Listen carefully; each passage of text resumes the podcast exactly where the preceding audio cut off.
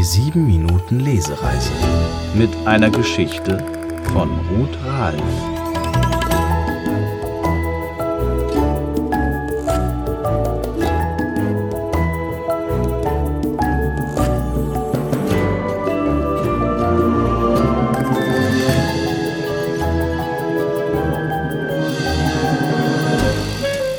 Hokus Pokus in der Nacht. Der Vollmond steht hoch am Himmel, und überall im Wald ist es ganz still. Nur im alten Turm nicht. Dort wälzt sich der Zauberer Phineas in seinem Bett hin und her. Bei jeder Bewegung quietschen die Federn, und auch der Bettkasten knarzt, als würden sich tausend Holzwürmer gleichzeitig hindurchfressen. Doch was noch viel schlimmer ist, sein bester Freund Charles schnarcht, und zwar so laut, dass die bröseligen Backsteinwände wackeln. Verzweifelt steckt Phineas den Kopf unter sein Kissen, aber es hilft nichts. Er kann und kann nicht einschlafen. Wozu bin ich schließlich ein Zauberer? wettert er irgendwann und wirft Charles einen wütenden Blick zu. Das Schwein grunzt nur träge im Schlaf und kuschelt sich noch ein wenig tiefer in seine Hängematte.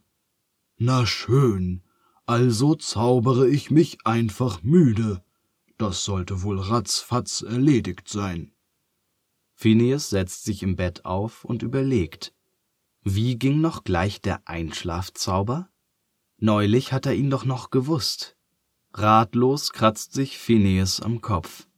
Wäre er bloß nicht so vergesslich. Charles, ruft Phineas zum Fenster hinüber. Charles, wach auf. Du musst mir helfen. Es dauert einige Minuten, bis Phineas seinen Freund endlich wach bekommt. Was denn los? schnauft Charles und reibt sich die Augen. Ich kann nicht schlafen, beklagt sich Phineas. Wie war doch gleich der passende Zauberspruch für dieses Problem? Weiß ich nicht, brummt Charles. Aber wenn ich mal nicht schlafen kann, hilft mir ein Betthupferl. Betthupferl? fragt Phineas verdutzt.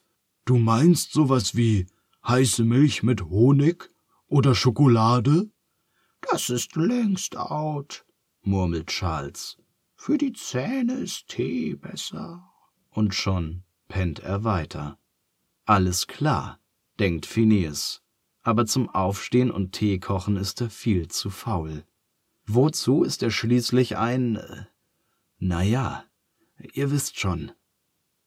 Hokus pokus, kleine Fee, bring mir schnell den süßen Tee, sagt Phineas und schwenkt den Zauberstab träge durch die Luft. Schwups, schwebt eine Tasse Tee vor ihm. Mm, köstlich, Zufrieden schlürft Phineas den süßen Tee, dann kuschelt er sich unter seine Decke. Doch kaum hat er die Augen zugemacht, zwickt und zwackt es ein bisschen. Phineas springt auf und flitzt zum Klo. Einmal, zweimal, dreimal. Beim vierten Mal flitzen brüllt er Charles, so geht es nicht. Der Tee hat alles nur noch schlimmer gemacht. Ich kann immer noch nicht schlafen. Fällt dir nichts anderes ein? Schlafen? Schlafen wie ein Murmeltier, grunzt Charles und ratzt augenblicklich weiter. Hm, davon habe ich schon mal gehört. Da hätte ich auch selbst drauf kommen können. Phineas schwingt den Zauberstab. Hokus pokus Murmeltier, hilf mir schlafen jetzt und hier. Pling.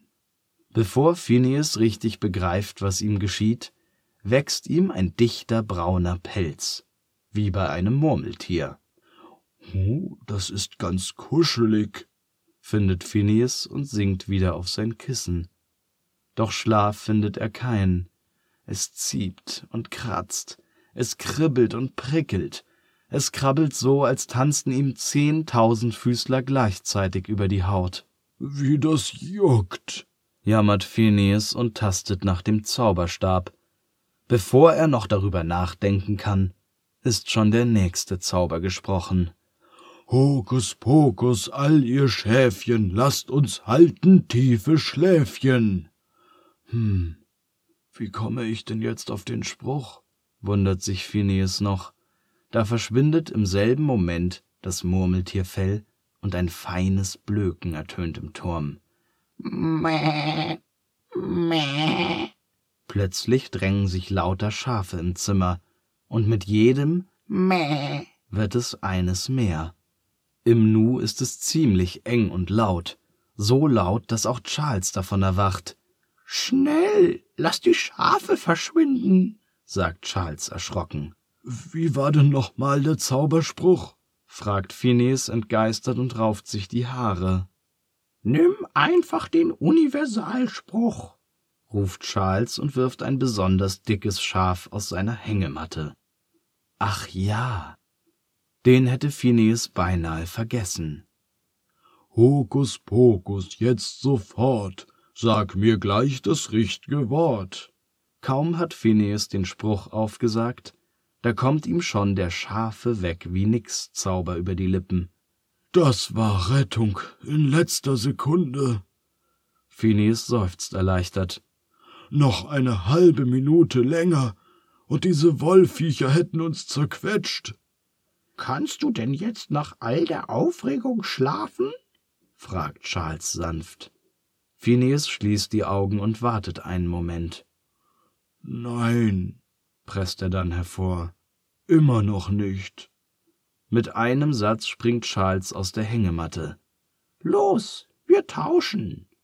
Jetzt darf Phineas in die Hängematte klettern. Sachte schwingt sie ihn hin und her, hin und her. Ist das schön, murmelt Phineas, und dann fallen ihm die Augen zu. Das letzte, was er noch hört, ist ein lautes Knarzen, als Charles sich im Bett herumwälzt.